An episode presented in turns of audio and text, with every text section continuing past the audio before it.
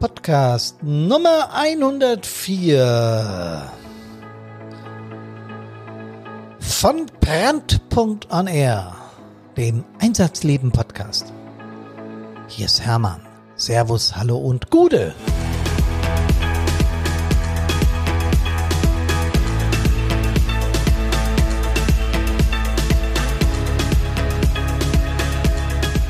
Es ist Mittwoch und wir schreiben den 21. im Jahre des Herrn Oktober 2020. Mit einem meiner absoluten Lieblingsthemen. Rettungsgasse ist kein Straßenname. Wann begreifen Sie es endlich? Rettungsgasse ist kein Straßenname. Was für ein Titel für einen Podcast, oder? Und jeder Feuerwehrmann, ich schwöre euch, zwischen Flensburg und Garmisch-Partenkirchen, äh, ganz im Westen, ganz im Osten, mir fallen gerade keine Städtenamen ein, ähm, wissen genau, von was ich spreche. Wenn wir über Rettungsgassen philosophieren, dann ist es in jeder Feuerwehrfrau, in jedem Feuerwehrmann, aber auch in jedem äh, Rettungsdienst, in jedem THWler, in allen Menschen, vor allem bei, auch bei der Polizei, bei unseren Kameradinnen und Kameraden, die so einen schwierigen Job machen, in der Birne, wann begreifen sie es endlich? Es gibt außer der Rettungsgasse ja eine Menge Gebote und Verbote, die wir, sagen wir mal, zum Teil auch bedingungslos einhalten. Nehmen wir doch mal die Ampel. Also ich erlebe es wirklich sehr selten. Ich fahre seit, pff, wie lang fahre ich ein Auto? Seit äh, 40 Jahren. Seit 40 Jahren, knapp 40 Jahren fahre ich äh, Pkw und auch Lkw, habe äh, Feuerwehrführerschein gemacht damals als junger Mann. Ähm, und ich habe es selten erlebt, dass mal einer bei Rot drüber gefahren ist über die Ampel. Also es kam schon mal vor. Ich möchte nicht sagen, dass es nie vorkam. Es gab diesen Moment, wo ich gedacht, der ist doch jetzt bei Rot drüber gefahren. Oder einer hat noch dunkelgelb erwischt, weil er so eilig hat. Ja, das passiert. Aber in der Regel, sind wir mal ganz ehrlich, bleiben die Autos bei Rot stehen und bei Grün fahren sie. Jo, so ist das. Das Gelbe in der Mitte brauche ich nicht zu erklären. Ich glaube, wissen alle. Das gleiche gilt für Vorfahrtsstraßen, weil ich ja weiß, auf der anderen Seite könnte ja einer kommen, der Vorfahrt hat und der richtet sich nicht danach, ob ich es jetzt eilig habe, sondern der fährt. Und wenn ich den Unfall baue, bin ich dran schuld. Ne? Ist so. Und es gibt noch ganz viele Regeln, an die wir uns halten müssen. An Regeln, an die wir uns nicht halten, ist zum Beispiel äh, Parken. Ich erlebe es immer wieder in unserer Stadt. Wir haben hier ein Parkhaus, da ist die ersten beiden Stunden sind kostenfrei. Das ist mitten in der Stadt.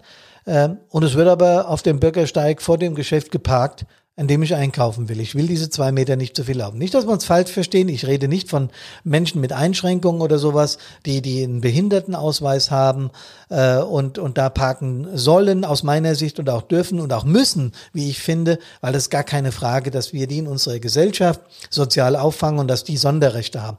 Habe ich überhaupt keinen Schmerz mit. Natürlich haben wir als Einsatzkräfte auch Sonderrechte, wenn wir das blaue Licht anhaben, dann dürfen wir stehen, wo wir wollen, wenn wir meinen, dass Gefahr im Verzug ist. Gar keine Frage, ja.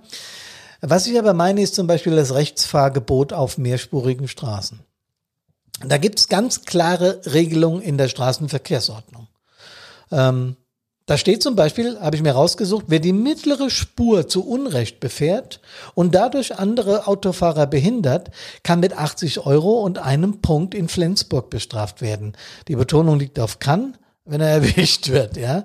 Ähm, und ich sehe jetzt auch auf den Autobahnen und Schnellstraßen bei uns hier im, im Frankfurter Raum, in der gesamten Umgebung auch nicht, dass die Polizei durchfährt und jetzt jeden aufschreibt, der die mittlere Spur anstatt die rechte benutzt. Aber woher kommt das? Dass ganz oft die rechte Spur, jetzt mal abgesehen von den LKWs, die da aus meiner Sicht auch äh, regelmäßig rechts fahren, die überholen, wenn es erlaubt ist. Also ich erlebe es so, dass Lkw relativ gute Kraftfahrer sind, aber die PKWs in der Mitte fahren, völlig wurscht, äh, mit welcher Geschwindigkeit und wie frei rechts ist. Was, was ist das für ein Gedanke? Was geht da in uns vor? Ich will überhaupt nicht ausschließen, dass ich das auch schon gemacht habe. Äh, inzwischen ist es so, ich versuche wirklich rechts zu fahren, wenn es die Geschwindigkeit zulässt und wenn ich keinen äh, langsamen LKW vor mir habe oder so, fahre ich rechts. Das, das ist so vorgeschrieben, ja. Aber was bewegt uns oder viele dazu, in der Mitte oder links zu, gar links zu fahren und dann auch noch mit langsamer Geschwindigkeit? Das ist ja dann schon fast verkehrsgefährdend. Äh, ich habe mich oft gefragt, was bewegt Menschen dazu? Wenn ich mit der Karina durch unsere Heimatstadt spazieren gehe, in jeder Kurve, wo ich genau weiß, die Schleppkurve reicht für ein TLF oder eine Drehleiter nicht aus, reg ich mich auf. Geht euch das auch so, wenn ihr mit eurem Partner, eurer Partnerin spazieren geht, dass ihr euch jedes Mal über falsch geparkte Fahrzeuge aufredet? Da kommen wir mit der Drehleiter nie hin, da müssten wir anleitern, da ist ein hohes Haus in der Nähe oder ein Hochhaus, das funktioniert nicht. Was, wann begreifen die's? Carina sagt dann immer zu mir, es hat doch keinen Sinn, dass du dich aufregst, du wirst doch die Menschen nicht ändern. Ja, das stimmt. Das stimmt. Aber ich glaube, an der einen oder anderen Stelle müssen die Strafen relativ nach oben, um klarzumachen, Junge oder Mädchen, je nachdem, wer sich da hinstellt, du machst gerade einen Fehler. Und wenn es dich betrifft, wenn du dich selbst nur gefährdest, dein Thema, kein Problem.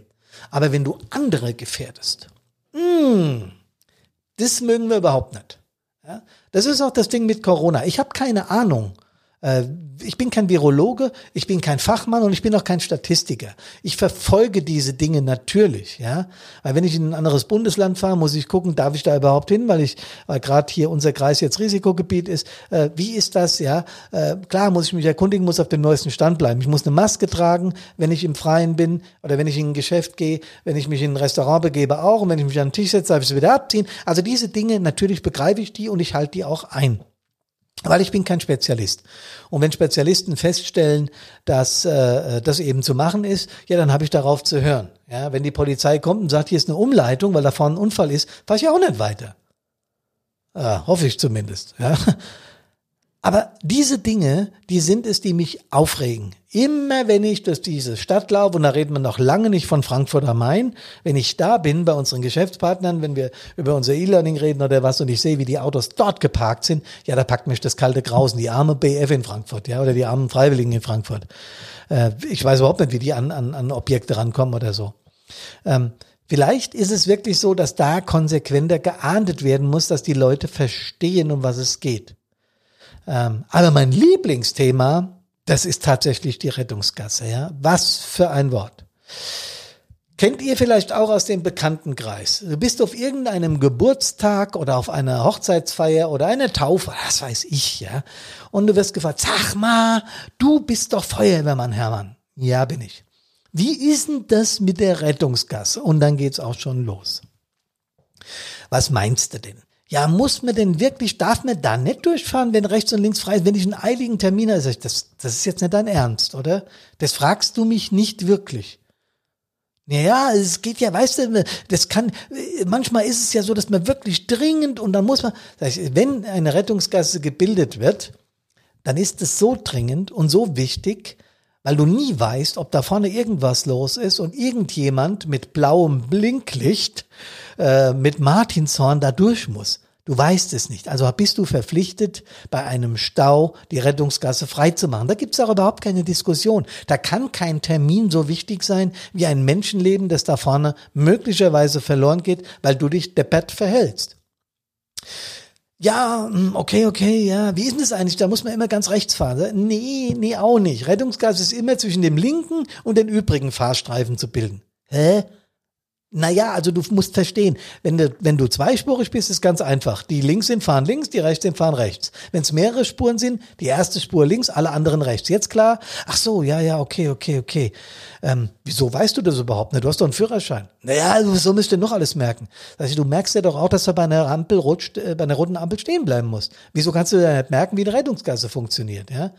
Ja, wie sind es überhaupt mit dem Standstreifen? Kannst, kannst du ja, kannst drüber fahren, ne? Nee, auch der muss frei bleiben. Äh, der Standstreifen ist überhaupt nicht dafür ausgelegt, dass da ständig drauf rumgefahren wird. Es gibt eine Ausnahme, wenn die Polizei sagt, ihr fahrt über den Standstreifen. Dann ist das eine Ausnahme, ja. Aber wenn du auf den Stau zufährst, dann musst du den die Rettungsgasse bilden. Und zwar nicht erst, wenn alles steht, weil dann ist es zu spät. Und das erleben wir auch immer wieder.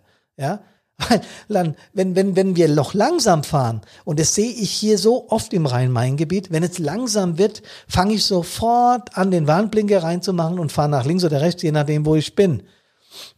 Das nutzen dann äh, Zeitgenossen, weil sie ja gar keine Zeit haben und fahren dann dran vorbei, bis vorne der Knäuel ist und nichts mehr geht und du hörst von hinten da tü ta ta. Und dann wird's hektisch. Dann wird der Rückwärtsgang reingeschraubt und dann geht's aber nicht zurück, weil da ja schon alles zu ist und dann hin und her und vor und zurück und schon haben wir ein Problem, ja. Die einzigen, die durch eine Rettungsgasse nach vorne fahren dürfen, sind Fahrzeuge mit blauem Blinklicht und mit äh, Sonder, äh, Sondersignal. Die dürfen dadurch, also Polizei, Feuerwehr, Rettung. Und eventuell der Schlepper vom Abschleppdienst, aber das entscheidet die Polizei. So. Und wenn eine Fahrbahn enger wird, dann fährst du auch ganz weit links und so weit rechts wie möglich und so weiter. Ist doch ganz einfach. Ja, ich hab ein Motorrad, ich kann da durch. Nee, kannst du auch nicht, mein Freund. Ja. Grundsätzlich haben alle stehen zu bleiben. Und nochmal, da vorne, da vorne ist ein Mensch, der möglicherweise stirbt, weil wir uns deppert verhalten. Das kann es doch nicht sein. Tja, wenn wir dann auf so einer Familienfete oder auf irgendeiner Fete in so einer Diskussion sind, dann merke ich immer am Blick, ja, ich weiß es ja, aber du kannst mich mal. Das lese ich aus diesen Blicken und inzwischen habe ich auch schon für mich beschlossen, nicht mehr zu diskutieren, weil es bringt ja nichts. Ich vermittle nur noch die Tatsachen und manchmal packe ich dann zu, weißt du, wie das aussieht, wenn vorne einer aus allen Knopflöchern blutet? Das Blut spritzt nur so darum und es kommt einfach kein Notarzt nach vorne und es kommt einfach kein Sani nach vorne und du als Feuerwehrmann musst dann ersthelfermäßig tätig werden, wenn du überhaupt dran kommst oder der verblutet halt einfach. Und stell dir einfach vor, es wäre einer deiner engsten Verwandten. Dein Kind, dein Papa, dein Onkel, was weiß ich, deine Partnerin, dein Partner. Stell dir es einfach so vor. Und dann kriegt es auf einmal ein ganz anderes Bild. Und ich frage mich dann, wenn ich mit den Menschen diskutiere, warum sind die so gehetzt? Oder warum sind wir Menschen überhaupt so gehetzt? Naja, weil sie Termine haben, die unaufschiebbar sind. Sind wirklich alle Termine, die wir haben, mal ganz ehrlich unaufschiebbar? Versuch dir doch mal, erzähle ich dann immer, versuch dir doch mal den Worst Case auszumalen, wenn was nicht mehr geht. Wenn vorne Stau ist, kommst du sowieso nicht weiter. Also wenn eine Rettungsgasse begonnen, begonnen wird, bleib doch drinne. So wichtig kann kein Termin sein. Und wenn ich, wie gesagt, an der Stelle der Diskussion wird es dann oft merkwürdig, weil die Menschen, ich merke ihnen genau an, sie verstehen, was ich da sage und sie wollen es irgendwie auch akzeptieren, aber irgendwie können sie nicht. Irgendwie haben sie das Gefühl, der erzählt zwar richtig, ja, aber ich habe halt so einen Termindruck, dass es eben nicht geht. Und nochmal, an dieser Stelle gibt es keinen Termindruck. Die Menschen sind gehetzter wie früher. Ich glaube, das haben wir inzwischen alle verstanden. Wir haben kapiert, dass mein Lieblingsthema, die sozialen Medien Fluch und Segen zugleich sind. Wir, bekommen, wir bekommen sehr viel Information. Der Mensch kann sich selber ausdrücken in den sozialen Medien. Im Gegensatz zu früher, wo wir nur konsumiert haben und nur zugehört haben und zugeschaut haben, ähm, können wir heute selber. Wir können kreativ werden. Wir können uns darstellen. Wir können mit unserer Botschaft in die Öffentlichkeit und Tausende, ja vielleicht Zehntausende oder Hunderttausende von Menschen, gar Millionen können das sehen, je nachdem, wie gut es gemacht ist. Das ist toll. Das ist der Segen an der Geschichte. Jeder Mensch darf seine Kreativität, all das, was er mitzuteilen hat, ausleben. Der Fluch ist, dass das unser Leben wahnsinnig schnell gemacht hat. Ich glaube, wir haben den Umgang mit diesen Medien zwar gelernt, technisch, aber wir haben ihn im Geist und in der Seele noch nicht etabliert. Da bin ich ganz sicher. Wir haben das noch nicht begriffen, was diese Chance auf Informationsaustausch, diese, diese riesengroße Chance auf guten äh, Informationsaustausch, was die auch überdrehen kann. Und ich glaube, da müssen wir unbedingt noch jede Menge Coaching reinstecken, dass wir das anfangen zu begreifen. Wenn wir das nicht tun, glaube ich, dass äh, die Sozialwissenschaftler, die die sozialen Medien untersuchen, recht haben. Nämlich, dass diese Überforderung ganz, ganz schnell umschlägt in Aggression, in Hass. Ähm, ich habe gerade ein Buch gelesen, das sich mit dem Thema befasst und das sagt, wenn wir den Menschen keine Hilfsmittel an die Hand geben, wie sie mit den sozialen Medien, mit der Schnelligkeit, mit der Geschwindigkeit umgehen, dass wir dann Probleme bekommen werden, gesamtgesellschaftlich. Ich persönlich glaube, dass diese Probleme schon da sind. Ich verurteile das nicht. Ich verteufle die sozialen Medien nicht. Ganz im Gegenteil, ich nutze sie selbst exzessiv. Aber eins habe ich begriffen. Es gibt Zeiten, wo du iPad und Handy aus der Hand legen musst. Es gibt Zeiten, wo du begreifen musst, dass die Natur ein wunderbarer Teil unserer Gesellschaft ist. Es gibt Zeiten, wenn du im Urlaub bist oder wenn du mal nicht arbeitest, wie an einem Sonntag zum Beispiel, dass du Laptop und äh, äh Facebook und äh, YouTube und Instagram mal auf die Seite packst. Ich sage euch ganz ehrlich, Karina und ich haben äh, jetzt ein Jahr lang an unserem E-Learning geschuftet und haben äh, sieben Tage die Woche 24 äh, Stunden so im, im Prinzip äh, äh, an dem Ding geschafft und waren in dem Ding drinne. Das ist toll, weil wir wollen es gut machen. Wir wollen ein super Produkt auf die Straße bringen. Das ist wunderbar. Aber wir haben in letzter Zeit gemerkt, dass wir an einigen Stellen, ja, sagen wir mal, nicht mehr zur Ruhe kommen. Der Schlaf wird schlechter. Das alles wird ein bisschen gereizter, auch der Ton untereinander. wenn du zusammen einen Job machst und zusammen ein Paar bist, dann wissen die Menschen, die das hinter sich haben, sowieso, wie das ist, ja. Äh, das ist komplex genug, aber wenn du dann nicht mehr abschaltest, dann wird's, dann fängt's an gefährlich zu werden. Und ich glaube, wir dürfen an der Stelle nicht überdrehen. Wir müssen an der Stelle uns selber, den Menschen, äh, unsere Bedürfnisse ernst nehmen und das ist an der Zeit, dass wir das tun, weil ich möchte, dass ihr nicht nur aus allen Einsätzen gesund wieder nach Hause kommt, ihr Lieben, sondern dass ihr auch privat, beruflich, in Familie und überall happy seid, ausgeglichen seid. Dafür ist auch übrigens Sport gut, hatte ich ganz vergessen zu sagen.